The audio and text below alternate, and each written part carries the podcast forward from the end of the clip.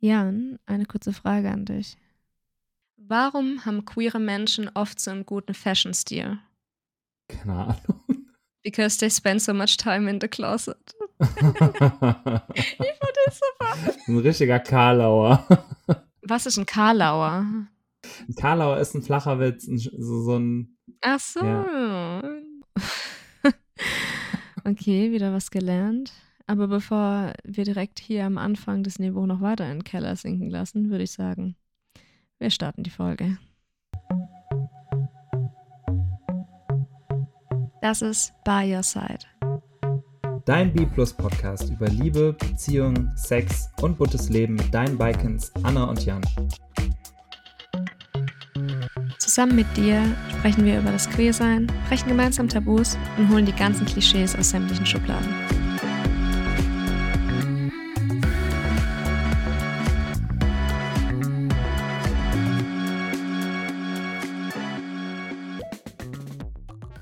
Hallo und herzlich willkommen zurück. Wenn ihr heute zuhört und hier seid, dann seid ihr bereits Stammgäste, oder? Oder wie, wie nennt man StammzuhörerInnen? Ja, dann habt ihr 100% unserer Folgen gehört. Ja, das ist doch schon mal eine super Aussicht ähm, für alles, was noch kommt. Wir machen ja hier einen B-Plus-Podcast, weil wir uns beide als B identifizieren. Aber woher genau und seit wann wissen wir denn eigentlich, dass wir B sind? Heute mhm. geht es hier nämlich um unsere inneren Coming-Outs. Spannendes Thema, oder? Sehr spannendes Thema. Da würden wir eigentlich direkt zu unserer brandneuen Kategorie By the Way kommen. By the Way. Sorry. wir, können da echt so, wir könnten da echt so einen Jingle äh, einführen. Wir, müssen, vielleicht, wir bräuchten vielleicht? so einen Jingle, ja. Von jemandem, der singen kann. Ich kann nämlich ja, nicht singen. Ich auch nicht. Wir gucken, wir gucken vielleicht Wir fragen mal im Bekanntenkreis rum. Ja. Ähm, Genau, wir reden heute über innere Coming-Outs und dafür würden wir jetzt erstmal erklären, was ist ein Coming-Out überhaupt? Ein Coming-out ist ein Prozess, in dem sich ein Mensch seiner sexuellen und oder geschlechtlichen Identität bewusst wird. Das ist also dieses innere Coming-out. Und das nach außen offen kommunizieren, das nennt man dann das äußere Coming-out. Wichtig ist, glaube ich, zu wissen, dass es eben nicht das eine Coming-out gibt. Also es gibt generell viele Labels und Identitäten und diese sind halt fluide. Und gerade dieses äußere Coming Out, also wenn man nach außen hin kommuniziert, ich bin nicht heteronormativ, dann ist das meistens ein lebenslanger Prozess, weil man sich in jedem neuen Umfeld irgendwie neu outen muss. Ja, und da sprichst du eigentlich tatsächlich auch eines der Probleme am, nennen wir es jetzt mal Konzept Coming Out an, nämlich dass man angehalten ist, der Umgebung zu sagen, dass hey, ich bin nicht heterosexuell oder cis und dass wir immer noch an eben der Heterosexualität und der Cis-Geschlechtlichkeit festhalten als sogenannter Standard, das ist genanntes Heteronormative und davon geht die Gesellschaft halt einfach aus. Die sehen uns zwei, dich, Jan, mich und die denken, ah, ein Mann, eine Frau, beide hetero. Und das ist eben diese Heteronormativität und von der müssen müssen in Anführungszeichen, aber grenzen sich queere Menschen oft aktiv ab, um einfach zu zeigen, hey, das trifft nicht auf mich zu. Aber auf der gleichen Seite wirst du niemals von einem Hetero hören, ah, übrigens, ich bin straight. Mhm. Und das ist halt ein bisschen schwierig. Es ist auch ein bisschen unfair, finde ich. Ultra, ja. Voll, weil den Struggle, den Struggle, den, ich glaube, den, den, jeder, der sich outen musste oder muss, der kennt diesen, der kann diesen Struggle einfach wahnsinnig verstehen, wenn man selber noch nicht genau weiß, erstens, wer bin ich eigentlich, mhm. worauf stehe ich, wo gehöre ich hin, wo ist mein Platz in der Gesellschaft und dann aber auch von außen hin irgendwie äh, erfährt, dass Leute, die halt anders sind, irgendwie auch Abneigung entgegengebracht bekommen. Ja. Und ähm, das macht so einen Outing-Prozess natürlich auch wahnsinnig schwer, aber es ist natürlich mhm. wahnsinnig mutig und ein wahnsinnig wertvoller Schritt, wenn man es schafft, eben, obwohl dieser, dieser Struggle oder dieser Pressure von außen immer auf einen einwirkt, wenn man es dann schafft, eben nach außen hin zu kommunizieren, hey, ich bin anders. Ja, definitiv. Man muss zu diesem Begriff natürlich auch nochmal sagen, da gibt es so einen kleinen Unterschied zwischen Coming Out und Outing. Ja. Wenn man ein Coming Out hat, dann kommuniziert man das nach außen hin und dann auch freiwillig. Wenn man geoutet wird, dann wird halt die sexuelle Orientierung oder die Geschlechtsidentität von Dritten ohne Einverständnis offenbart. Und das ist ein absolutes No-Go. Das ist so eine richtige Red Flag. Ich hatte das, das tatsächlich mal auf der Arbeit auch, dass wir da jemanden hatten, der selber schwul war Mhm. und über Grinder, glaube ich, einen unserer Arbeitskollegen gefunden hat. Klassiker. So, da wird ja dann auch meistens die, die, die Entfernung angezeigt. Und Mhm. naja, dieser Kollege, der da auf Grinder auch war, der war halt ungeoutet. Und der war, glaube ich, einfach noch nicht so ready, das nach außen hin zu Ja, kommunizieren, ja. eben, weil es auch irgendwie sein Ding ist. Ne? Jeder ist da Klar. an einer anderen Stelle, manche wollen sich ja auch gar nicht outen. Das ist ja auch irgendwie was, was, was völlig okay ist und was ja, jedem selbst überlassen ist. Persönliche Entscheidung, ja. Umso ekelhafter, muss man ja auch einfach so sagen, ist es, wenn eine andere Person, eine dritte Person hinkommt und dann halt eben dieses Outing, also diese Möglichkeit, die er auch vielleicht nimmt, Mhm. später von selber das nach außen Mhm. zu kommunizieren, nimmt und dann halt allen erzählt, hey, der ist schwul oder bi oder was auch immer. Mhm. Und ähm, das ist so eine richtig krasse Red Flag. Und deswegen solltet ihr euch alle den Grundsatz merken, Mhm. outet keine Person fremd. Ja. Das ist ein absolutes No-Go und eigentlich eins, finde ich, auch der super wichtigen Sachen, die ihr aus dieser Folge auf jeden Fall mitnehmen solltet. Deswegen hier ganz zu Anfang an. Ja. Gleich mal, gleich mal die Highlights rausgehauen. Gleich, gleich mal einfach hier direkt mit, mit erhobenem Zeigefinger gesagt, Ja. Leute, so nicht. So schaut's aus. Du wirst mich hassen, aber du hast ja schon gesagt, wir sind der Podcast der schlechten Wortwitze. Wir haben die Kategorie By the Way, Mhm. wir haben die Kategorie Bistory Mhm. und jetzt will ich noch ein paar Statistiken in den Raum werfen, deswegen Vorschlag. Biete ein paar Zahlen. ah, der, der, der klingt noch so ein bisschen, noch sehr deutsch, ne? Ja, der ist sehr, deutsch, aber ich habe nichts mit Bi und Nummern. Biete ein paar Zahlen. Okay, vielleicht, vielleicht kommt das ja noch im Laufe. Ja, Vielleicht fällt uns da noch was Geileres ein. Aber okay. ich finde es als Arbeitstitel, finde ich das gut. Wir, es, ist, es ist ein Arbeitstitel und wir, ist okay, wir machen jetzt erstmal so weiter. Ja. Aber was, was für Zahlen hast du denn da? Ich habe eine Statistik mitgebracht vom Deutschen Jugendinstitut. Das ist ein Mhm. Institut vom Bundesministerium der Familie, Senioren, Frauen und Jugend. Was ich nicht wusste, dass genau diese vier Bevölkerungsgruppen in einem Ministerium vereint sind, aber das habe ich gelernt heute. Und ähm, Mhm. das Deutsche Jugendinstitut hat eine große Studie über Coming Out gemacht. Und da unter anderem auch Jugendliche, und die definieren übrigens Jugendliche als Menschen zwischen 14 und 27. Also ich bin noch jugendlich. Mist. Just saying. Ich nicht. Du nicht. Aber auf jeden Fall Leider wurden nein.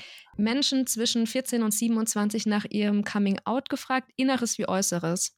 Und da wollte ich Mhm. dich mal fragen, was du denn denkst, wie alt die gefragten Menschen im Schnitt waren, als sie sich innerlich sicher waren über ihre Sexualität.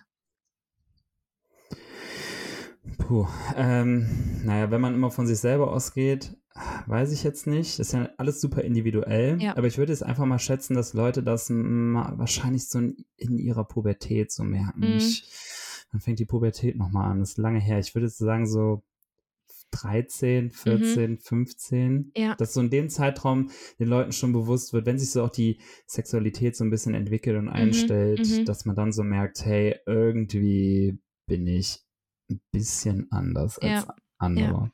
Und damit liegst du eigentlich auch tatsächlich richtig. 22,6 Prozent der Befragten haben gesagt, sie waren zwischen 13 und 14 Jahre alt bei ihrem Mhm, inneren Coming mhm. Out.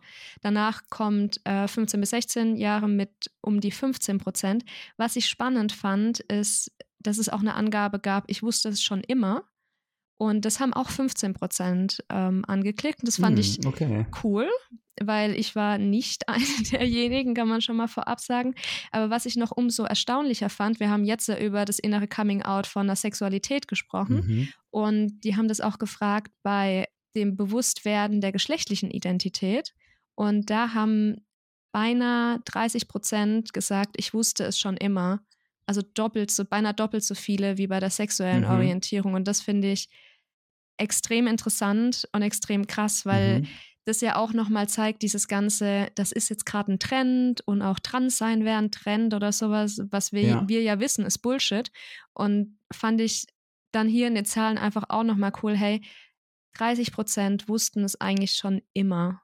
Wahnsinn. Ja. Ich finde es auch, aber generell diese Rubrik, ich wusste schon immer, auch gerade bei der sexuellen Orientierung, mega schön, Mhm. weil das zeigt ja auch eigentlich, dass das Menschen sind, die auch in einem Umfeld vielleicht auch aufgewachsen Mhm. sind, dass die sich da auf jeden Fall sehr schnell bewusst werden konnten, Ja. oder? Ist das so ein Indiz dafür? Oder denke ich da jetzt einfach eigentlich zu sein? Es, ich finde den Gedanken total schön. Ich auch. Es könnte aber auch bestimmt auch solche Umfelde geben. Ja, vielleicht sind wir gerade ein bisschen zu naiv. So, Ja. es gibt bestimmt auch Umfelde, wo komplett homophob sind und dann weißt du, dass Genau. du immer ganz anders bist als Ja, das, ja. maybe. Ja, okay, ja, das war. Aber ich fände es natürlich viel schöner, mit dem, wenn, wenn das Umfeld da förderlich war. Jetzt habe ich mich natürlich auch ein bisschen geoutet, dass ich nicht so gut in Statistiken lesen bin, ne? Traue keiner Statistik, die du nicht selbst gefälscht hast. Deswegen alles Ah, Interpretation. okay, gut. Okay, okay, okay. Jetzt ist aber natürlich die Frage, waren wir auch in dem typischen Schnitt von zwischen 13 und 16 oder vielleicht schon früher drin? Und wie haben wir eigentlich bemerkt, dass wir auf mehr als ein Geschlecht stehen? hm. Und das wollen wir jetzt nochmal besprechen, oder Jan? Das ist interessant. Das ist interessant. Da müsste man auf jeden Fall, boah, da muss man ein paar Jahre zurückdenken. Also ich muss da, Ja. ich muss da einige, ich bin ja nicht mehr jugendlich, wie wir gerade festgestellt haben. Ja, du bist alt. Und ja, wie fangen wir an? Wo, fäng, wo, wo, wo fange ich an? Ja, wo fängt dein inneres Coming Out an? Ich glaube, eine Sache wird mich da ziemlich interessieren von dir. Mhm. Weil man hat doch auch schon vor der Pubertät oder in der Pubertät Mhm. gerade so ein paar Celebrity-Crushes. Mhm. So irgendwie Serien oder Filme, die man gesehen hat. Und Mhm. da fand man dann manche Menschen total cool. Wann war denn das bei dir, dass du mal jemanden cool fandest, der auch ein Mann war? Weißt du? Also, dass Mhm. du nicht irgendjemand weibliches extrem hot findest, sondern auch ein Mann. Mhm. Oder vielleicht sogar so ein Bi-Panic-Moment. Ich glaube, ich hatte nie so einen richtigen Boy-Crush, muss ich ehrlich sagen. Also wenn ich Ja? zurückdenke, wird mir jetzt niemand so explizit einfallen. Aber so ein By-Panic-Moment hatte ich, glaube ich, schon. Also ich weiß nicht, kennst du die Serie Buffy im Band der Dämonen? Oder bist du da zu jung? Nee.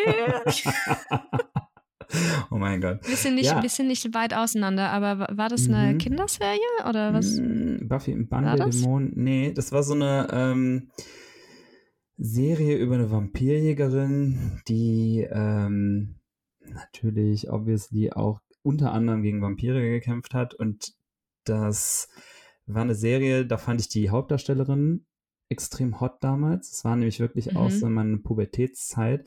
Und irgendwie weirderweise auch ihren Vampir, platinblond gefärbten Vampirfreund mit seinem Ledermantel. Hat Hatte der mich- lange Haare? Nee, nee, Ganz ganz, kurz? kurze Haare Ah, und so ein okay. Ledermantel und so ganz krasse Wangenknochen und so. Der war. Und irgendwie hat mich so wahnsinnig verwirrt, weil ich fand sie irgendwie cool und ihn irgendwie auch. Und dann gab es noch so eine, so eine andere Person, also eine Frau auch, die noch dazu kam, die fand ich, die fand ich dann noch heißer und irgendwie, äh, da hatte ich, glaube ich, echt so ein bisschen bei Panic, wenn ich das so, Ja. wenn ich da so zurückdenke. Oder also jetzt generell natürlich irgendwie so ein bisschen öfter. Ich weiß nicht, kennst du Glee? Da hatte ich das auf jeden Fall auch öfter. Da ist eine Hauptdarstellerin, äh, Santana, also Santana hieß die Figur, so eine Latina. Die fand ich übertrieben heiß. Mm, Die Serie ist aber von Ryan Murphy und der hat ja auch so ein, der ist ja auch selber schwul, glaube ich, Hm. und hat in, glaube ich, jeder seiner Produktionen mega viele LGBTQ plus SchauspielerInnen Ah, cool. drin. Und Das ist mega cool. bei Glee da natürlich halt auch übertrieben viele und da hatte ich dann natürlich dann auch immer Mhm. diesen Kontrast zwischen dieser einen Frau, die ich super heiß fand und dann kam Mhm. natürlich auch der ein oder andere Typ mal um die Ecke Ja. und dann, ja, dann hatte ich auch so eine Art bei Panic-Momente. Oh, mir wurde auf TikTok in meiner For You-Page tatsächlich auch von Klee ein Clip vorgeschlagen, wo einfach mein wahrscheinlich Crush äh, das für immer dabei war, nämlich Matt Boomer. Oh ja, Matt Boomer ist auch Ja, das oh ist genau Gott. der, an den ich Ja. gedacht hatte. Das ist so Oh witzig. mein Gott. Und ja, oh mein Ja. Gott, der kam auf die, ich habe nur, ich, ich habe, ich wusste nicht genau, was passiert in diesem Clip. Da hat jemand äh, gesungen und dann kam Matt Boomer rein und dann singt der und ich bin, ich war komplett weg. Ich habe mir dieses Video, glaube ich, 20 Mal angeguckt und dachte, wie unfair ist diese Welt? Jemand Ey. schaut so aus und kann auch singen. Es Echt ist äh, richtig witzig, dass du das, weil als ich das mit Glee aufgeschrieben habe, war es tatsächlich auch yeah. genau Matt Boomer, wo ich dann gedacht hatte, ja. Ah, den finde ich einfach so heiß. Und auch bei. Das ist so geil. Äh, guckst du, kennst du American Horror Story? Oh mein Gott, ja. Kennst du die Staffel Hotel? wo Lady Gaga auch mitspielt. Ja, wo, wo Lady Gaga den Dreier hat und, als, und ein Vampir ist. Genau, so. genau. Und da ist Matt Boomer ja oh, auch ihr Gott. Freund. Ja, ja, ja, das ist auch ja. eine sehr, Oh mein Gott, sehr, das ist die beste Serie. Das ist Natürlich wegen dem Plot, ne? Ja, ja genau. Aber ungelogen, selbst ja. wenn ihr nicht so auf Gruselwusel steht, guckt euch die Hotel Staffel an von äh, ja, American Horror Story, weil da gibt es so viele schöne Dinge. Wir können ja auch einfach generell mal in naher Zukunft so ein paar ähm, bisexuelle Serien- und Filmtipps raushauen. Da ja, machen wir definitiv. uns da bestimmt mal. Wir, ja. wir, wir, haben da, glaube ich, ein paar ganz gute Tipps auf Lager. Ja. Und tatsächlich meins, wenn ich auch noch kurz meines ja. teilen darf. Das wollte ich gerade fragen. Ah, Dankeschön. ähm, ist ein B-Klassiker, sage ich jetzt mal. Es ist Fluch der Karibik. ja, da kann ich mir auch vorstellen, dass man dann ja. erstmal so, okay, hä? Wie hießen die nochmal? Ich weiß nur Johnny, Johnny Depp und Jack Sparrow, Will Turner und Elizabeth Swan. Oh. Mhm. Das bisexuelle, das bisexuelle Triangle. Ultra Männer mit Eyelinern, Männer mit langen Haaren und Badass Bitches. ja. Ja, obwohl du es gerade sagst, so Orlando Bloom fand ich auch schon immer ja. gut. Den fand ich schon ja. leider auch, also in Herr der Ringe fand ich den auch irgendwie weirderweise auch echt cool. Aber der äh, Thranduil, also der ähm, Lee Carter, glaube ich, oder wie der heißt, der dann seinen Papa mhm. spielt, sozusagen im Hobbit, der mhm. ist ja mal, der ist richtig Daddy. Also, mh. Mm. äh, auf den habe ich auch einen ziemlich harten Crush. Oh mein Gott. Aber wir trifft ein kleines bisschen in so eine Filmding ab. Also ich glaube. Ja, ja, ich merke auch schon. Ich glaube, wir müssen wieder wir müssen, konzentrieren ja, uns wieder auf unsere inneren Coming-Outs. Wir machen, aber ja. wie wir gerade festgestellt haben, wir machen auf jeden Fall eine Folge ähm, über äh, bisexuelle Filme und Serien.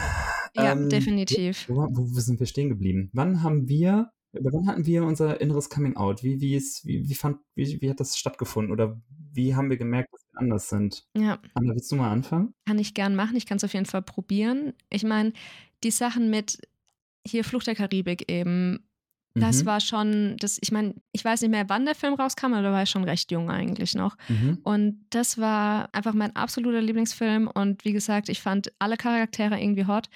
Und da gab es eigentlich so ein paar Momente, wo ich nachblickend oder rückblickend betrachtet eigentlich hätte merken müssen, dass ich äh, auf Frauen stehe auch. Mhm. Weil zum Beispiel mit meinem damaligen Freund, Gott, wie alt waren wir da? Ich glaube, mit dem war ich zusammen so mit 16 bis 18, ungefähr die Zeit.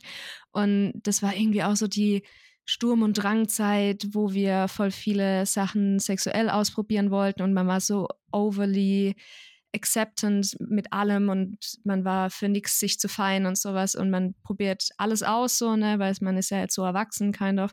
Und dann kam halt die, ja, keine Ahnung, jedenfalls war es bei mir so. Und dann kam die Frage auch ähm, damals mit besagtem Freund auf, so ja, wie, wie ich dann zum Beispiel zu einem Dreier stehen würde. Und da war ich so, ja klar, ja, aber nur mit ja, einer anderen ja. Frau. ja, aber bei mir war direkt so, ja klar, können wir machen, aber nur mit einer anderen Frau. So instant. Mhm. Nicht, das mit einem anderen Mann wäre mir gar nicht in den Sinn gekommen, irgendwie. Und dein Freund war erstmal, oh Gott sei Dank. Ja, der war voll happy. Oh mein Gott, ich meine, nicht, dass es geklappt hätte, ehrlicherweise, weil ähm, da werden wir wahrscheinlich auch nochmal drüber sprechen, äh, ein Dreier zu wollen und ein Dreier zu haben, sind mhm. zwei komplett unterschiedliche Themen.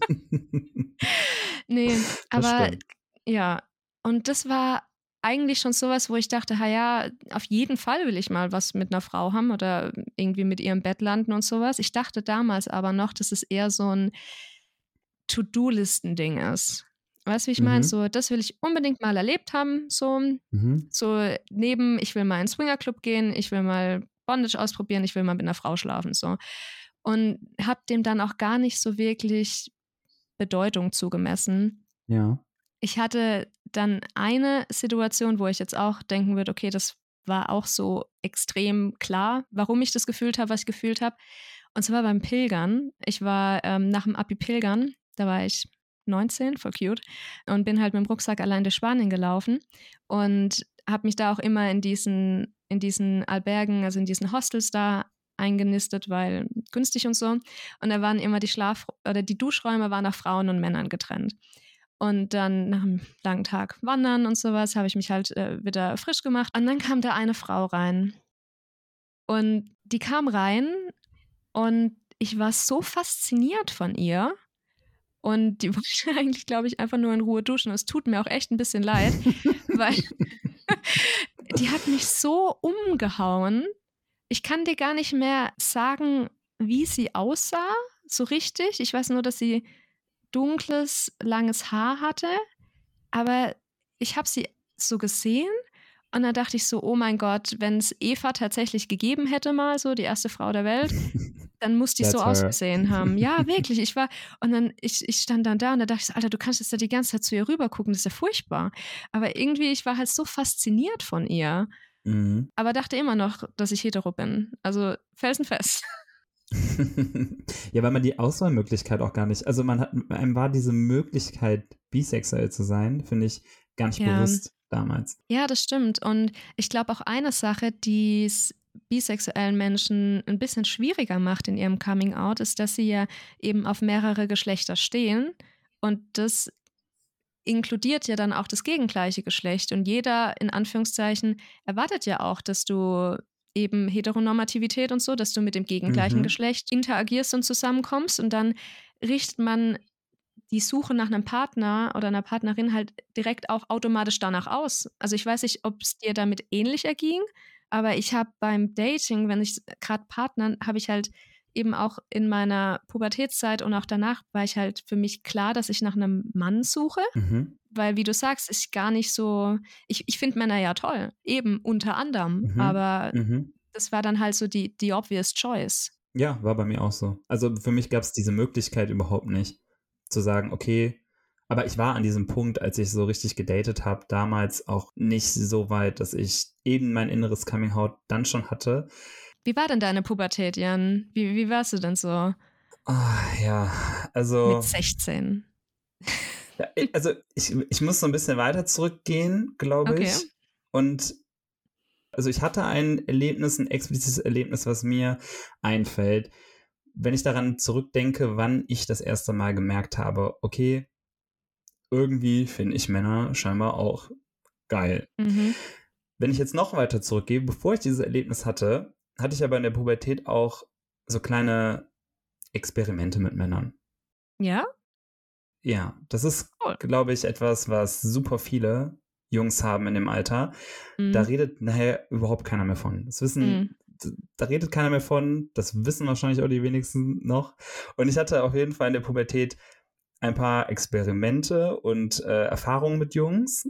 Mhm. Erfahrungen mit Jungs, also beides plural, also nicht nur einmal oder so. Und das sind dann halt so Sachen wie, dass man halt irgendwie, keine Ahnung, zusammen wächst oder dann vielleicht mal den Schwanz vom anderen anfasst. Oder ähm, das ging aber dann auch gar nicht so in die Richtung, ich stehe da auf jemanden. Das war eher mhm. so, Befriedigung. Ich weiß nicht, also Selbstbefriedigung hatte man in dem damals irgendwie im Idealfall schon mal herausgefunden, wie das funktioniert.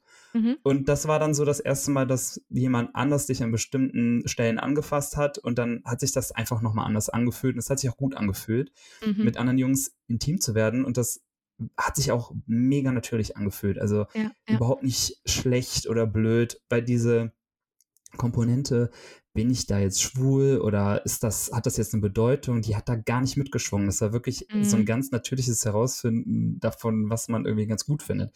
Das war aber nicht diese Situation, wo ich dann gedacht habe, yo, ich stehe jetzt irgendwie auch auf Männer oder auf Jungs. Das ist bei mir erst so ein bisschen später gekommen, weil ich irgendwann bei meiner bei meinen Eltern einen Katalog gefunden habe. Oh no. Und das, das war so erstmal, das war, yo, ich weiß, das klingt, das klingt richtig, das klingt richtig komisch. Aber man muss dazu sagen, wir ja. hatten äh, ähm, Internet und so gab es bei uns erst voll spät bei uns zu Hause. Mhm. Also alle meine Freunde hatten schon Internet, ich nicht. So und okay. deswegen, deswegen klingt es wahrscheinlich so 80er. Und äh, ich hatte auf jeden Fall, ich hatte diesen Katalog gefunden. Mhm. Und das war ein ganz normaler Katalog, aber in, auf den letzten Seiten. Mhm da gab es so ein paar Erotikklamotten. Und da waren halt viele Frauen in Dessous. Mhm. Das war auch dieser Mammutanteil an diesen Seiten. Ja, klar. Auf den letzten Seiten gab es aber auch Männer, ganz Mhm. muskulöse Männer äh, mit ganz äh, super trainierten Körpern in äh, Mhm. engen, knappen Slips und engen Oberteilen mit dicken Armen. Und äh, ein Mann hatte auch eine Netzhose an, wo man auch den Penis so halb durchsehen konnte. Und Uh. das war tatsächlich ein Mo Moment, wo ich so dachte, hä, wieso finde ich das jetzt auch geil? So vorher die, die Mhm. Frauen in Dessous und danach die Männer und dann Mhm.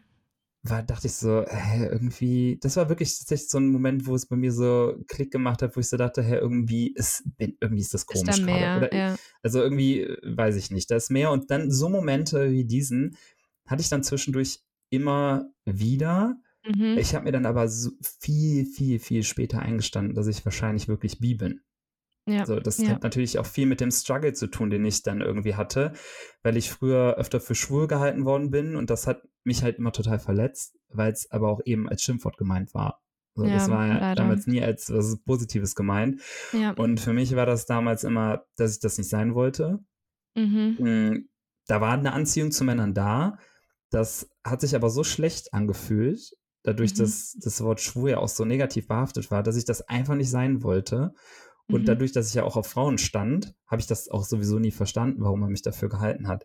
Und ich hatte so eine fucking Angst vor negativen Reaktionen, Oh dass sich das irgendwie alles angefühlt hat wie so ein Dauerpressure bei mir. Und das Mhm, hat sich auch mhm. oft irgendwie in Wut bei mir rauskristallisiert oder auch eben in internalisierter Homophobie bei mir.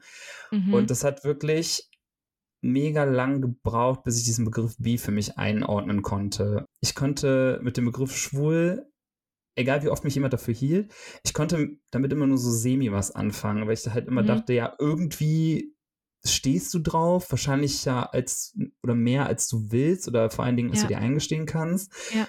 Aber irgendwie stehe ich ja definitiv auch auf Frauen. Und Mhm. das hat bis 23 bei mir gedauert, ja. bis ich an dem Punkt war, nur für mich persönlich zu sagen, Jan, du bist wahrscheinlich bi. Mhm. Akzeptier das.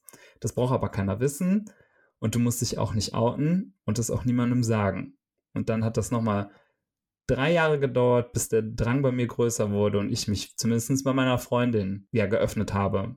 ja. weil ich ja. halt so dachte, was wird aus meiner Bisexualität, wenn ich das weiterhin unterdrücke und ähm, diese, das Unterdrücken der Vorstellung, dass ich irgendwas anzie anziehend finde, das wurde irgendwie immer belastender und ich hatte halt Angst, wo kann das hinführen, wenn ich das halt eben nicht meiner Freundin sage. Und dann muss man Mhm. sich vorstellen, dass ich wirklich bis mh, 26 hatte ich dann erstmal ein äußeres Coming Out, aber bis, also mit 23 wirklich erstmal ein inneres Coming Out. Mhm. Gab es da bei deinem inneren Coming Out irgendeine, irgendeinen Trigger, dass du gesagt hast, und jetzt kannst du dich mit dem Wort auch irgendwie anfreunden? Oder war das eher so ein schleichender Prozess und du hast es dir irgendwann eingestanden? So? Das war ein schleichender Prozess und ich, ich glaube, dass das auch viel damit zu tun hatte, dass ich aus der Schulzeit raus war. Also, dass ich Hm. mein, ich habe mein Abitur dann gemacht. Ich fand die Schulzeit ätzend, Mhm. weil da super viele, weil, weil das eigentlich so eine Zeit war, die mich so krass geprägt hat, darin mich nicht so zu akzeptieren, wie ich bin.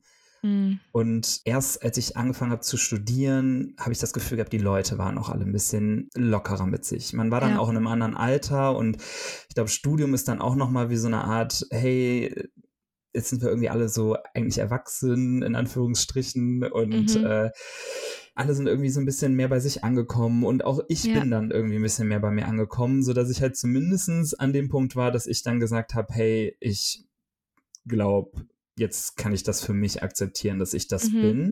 Da war aber, wie gesagt, immer noch nicht so weit zu sagen, äh, ich trage das jetzt nach außen. Aber ich war auch immer in einer Beziehung mit einer Frau. Also ich war, Mhm.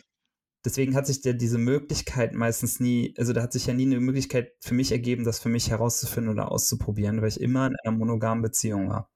Mhm.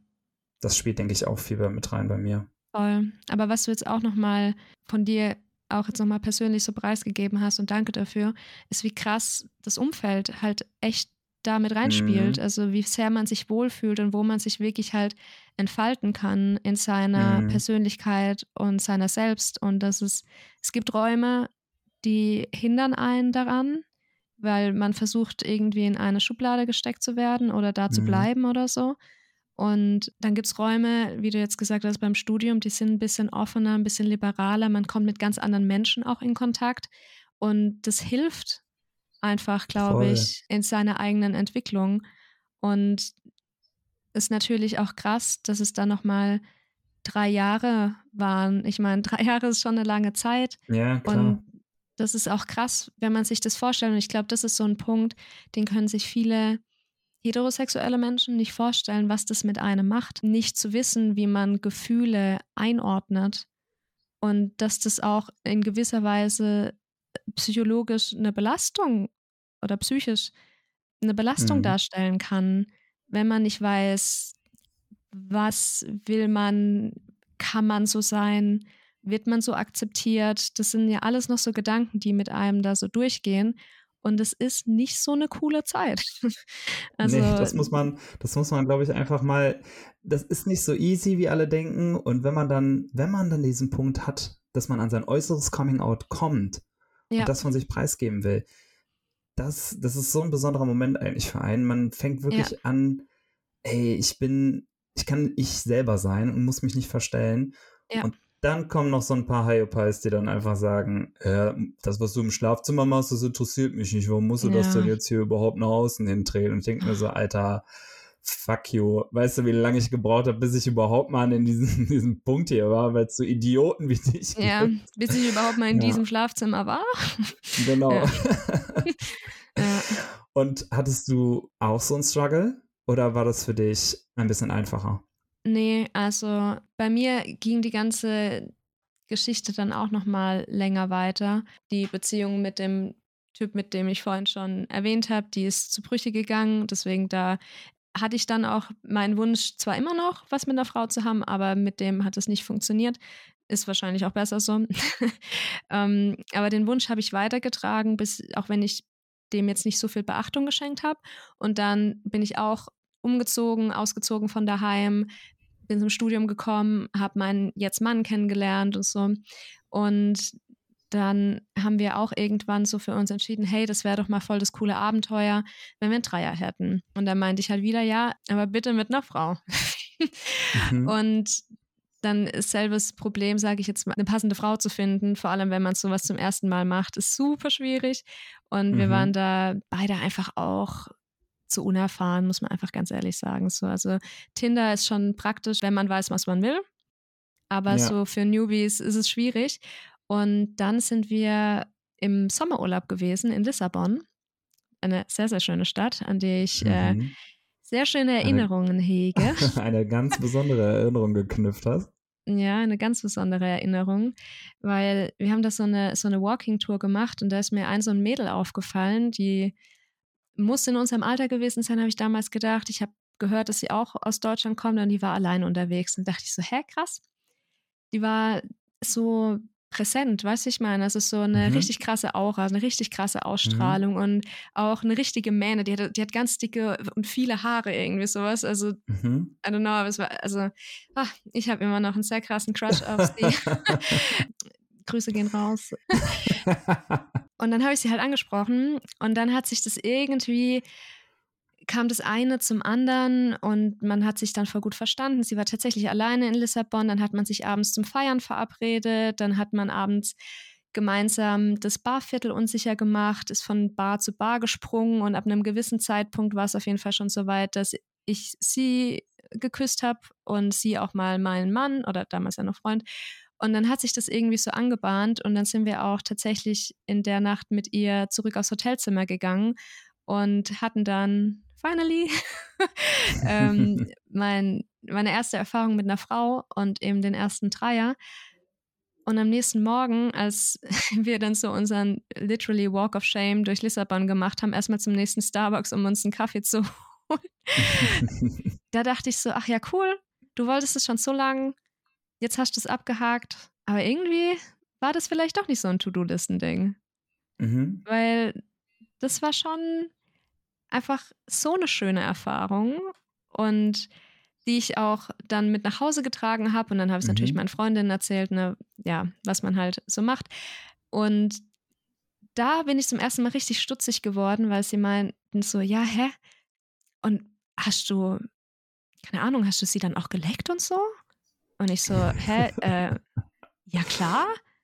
Ja. Und ich dachte so, natürlich. Und ja klar hatte ich mit ihr Sex und nicht nur mein, mein Freund, jetzt mal, nicht nur zugeguckt und sowas. Und dann waren die alle so, oh mein Gott, krass. Und da dachte ich so, hm, das ist nicht so ganz meine Reaktion. Ja, so, ich, ja. für, für mich war das so selbstverständlich und auch von meiner Lust her war das einfach so klar. Ja, und für dich hat sich auch natürlich und gut angefühlt, scheinbar, ne? Ja. Und dann war ich so, okay, krass, die anderen sind ein bisschen schockiert. Vielleicht ist es gar nicht so heterosexuell, was ich mache. Ja. Und dann setzte der Struggle ein. Ah, okay. Und der Struggle hat mindestens ein Jahr gedauert bei mir. Also jetzt nicht Mhm. so lang wie bei dir, aber ein Mhm. Jahr, wo ich komplett nicht wusste, was ich jetzt mit den Informationen anfangen soll. Weil ich war ja immer noch in der Beziehung mit meinem Partner, den ich sehr liebe und immer noch. Und Mhm. dann war gleichzeitig die Freundin, mit der wir uns auch ein paar Mal getroffen haben, dann in Deutschland noch und so. Ich war auch mal allein bei ihr. Sie wohnt in München übers Wochenende. Und ich konnte damit echt auch nicht, ich, ich, ich, ich war wirklich einfach verwirrt, weil ich nicht einordnen konnte, was ist es genau, was ich jetzt fühle. Weil ich fühle die Liebe zu meinem Partner, ich fühle aber auch die starke Anziehung zu ihr. Und das war für mich, das waren so zwei Welten, die eigentlich nicht zusammengehören sollten.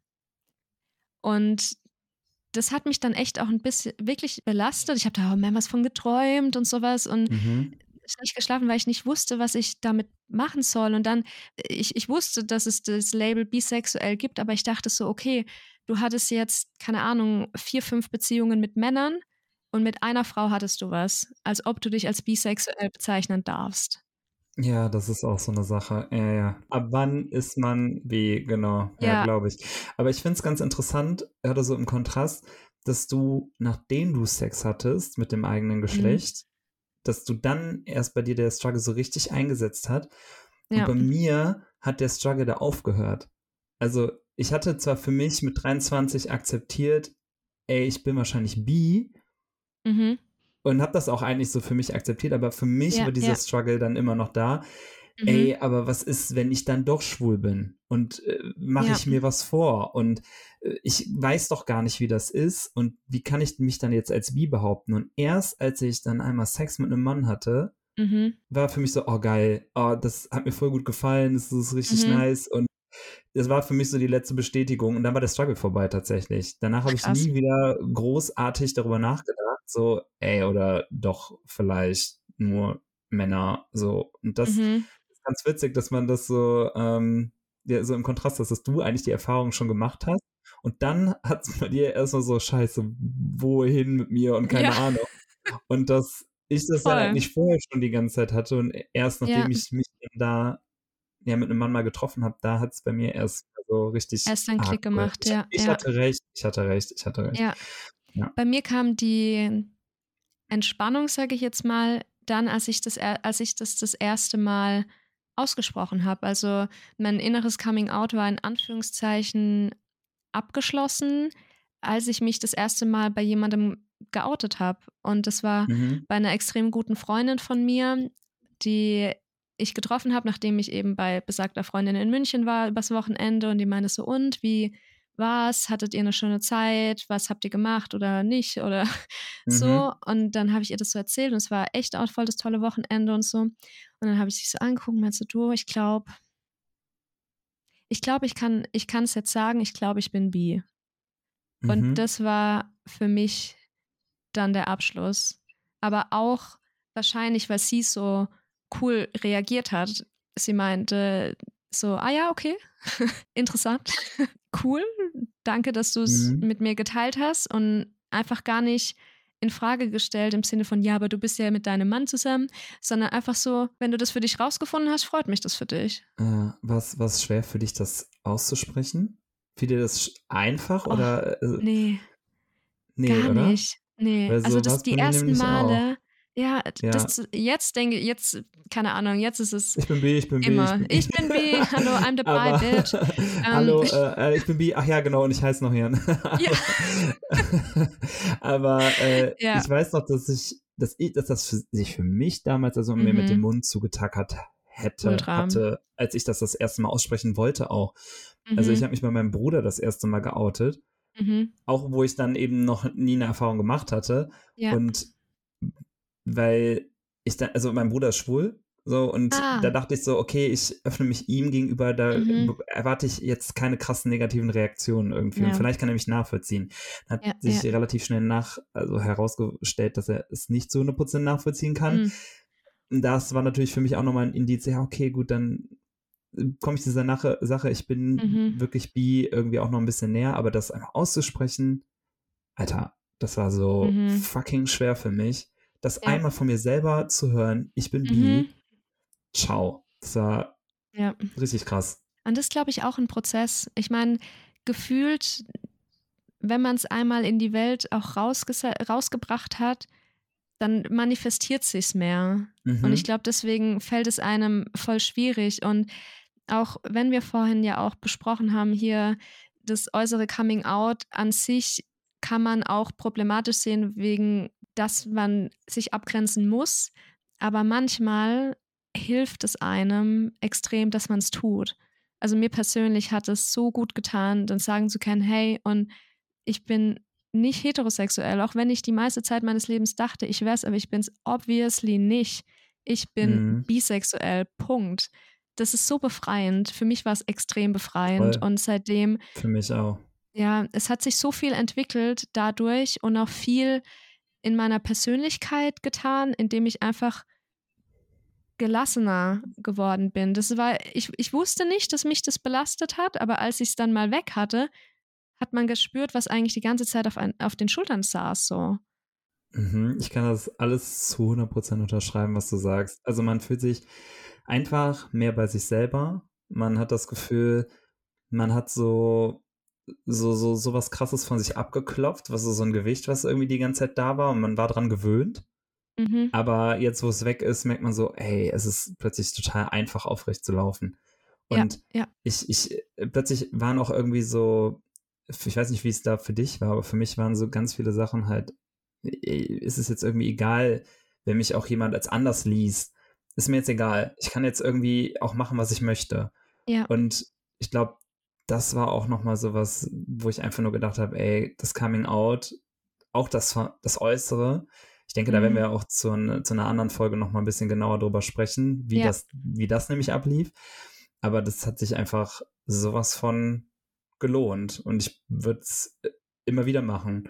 Und äh, ich denke mal, unser Resümee der Folge ist, dass jede Coming-out-Geschichte super individuell ist und jedes Coming-out ist auch valide und Ja. wir sollten den Leuten mitgeben, dass ein äußeres Coming-out, so wie wir das jetzt halt machen, gemacht haben vor einiger Zeit, ist halt kein Muss. Und Nee. ähm, Du bist nicht weniger queer, nur weil du dich nicht nach außen outest. Bei uns war das jetzt vielleicht wie so ein Befreiungsschlag, aber ja, das kann auch bei anderen Leuten anders sein. Andere sind vielleicht besser, das damit sich mit sich auszumachen, das innerlich mhm. einfach für sich abzuschließen. Bei mir war es erst durch das Äußere halt echt.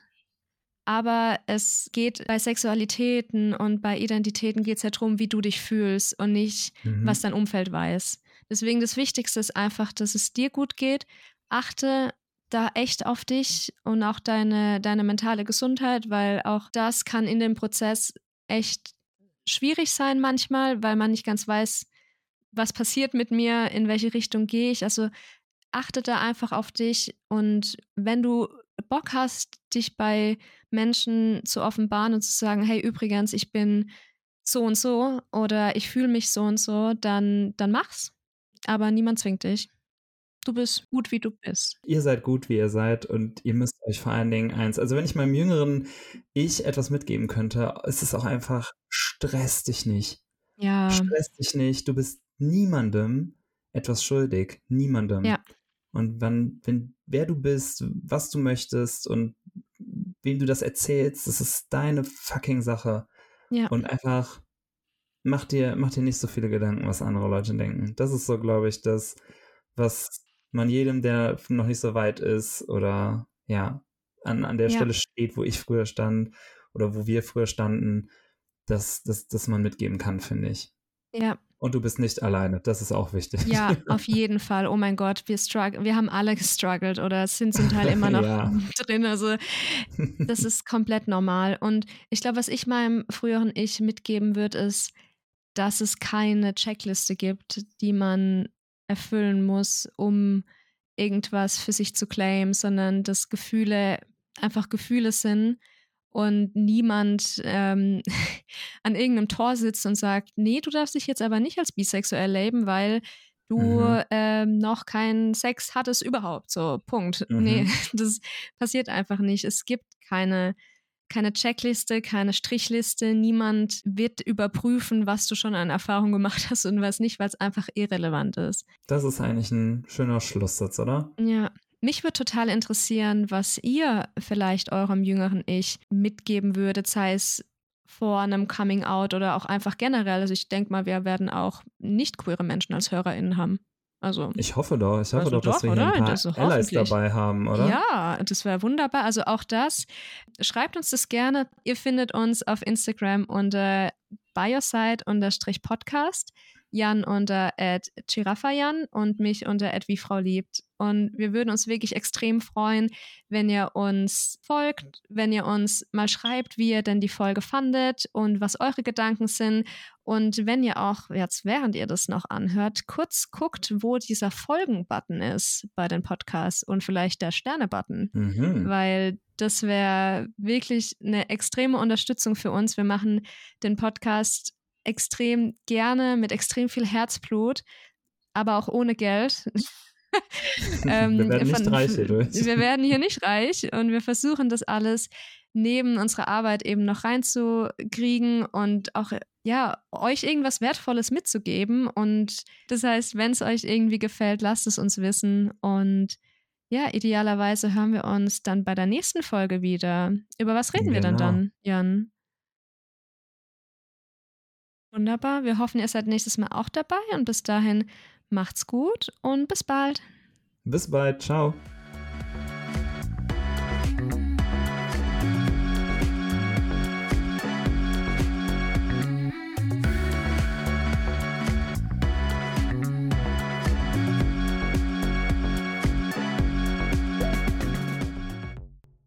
Und jetzt noch ein paar Aussätze für die, die es bis hierhin ausgehalten haben. Und woher oder seit wann genau wissen wir eigentlich, dass wir bi sind? Anna, wollen wir da heute so ein bisschen drüber reden? Können wir sehr gerne machen. Können wir das vielleicht nochmal so machen, dass du das mit dem Coming Out als letztes sagst? Dann habe ich Ja, nämlich eine Überleitung. Okay, sehr gut, machen wir. Okay, nochmal. Alles Ich gut, war gerade so, ich war gerade so, äh, ähm, womit habe ich angefangen gerade? Ja, ja, ich mache einfach nochmal. Ja, danke. Macht's gut und bis bald. Bis bald, ciao. Ciao! Ciao. Sorry. Aber Du hast dich jetzt richtig zusammengerissen, das so richtig normal zu sagen, gell? Ciao. Ciao. Oh mein Gott, ich habe die ganze Zeit so kalte Hände bekommen, weil ich wollte das Ja. Mikrofon nicht verschieben und saß die ganze Zeit so im Oh no. Ähm, ich stopp mal, okay?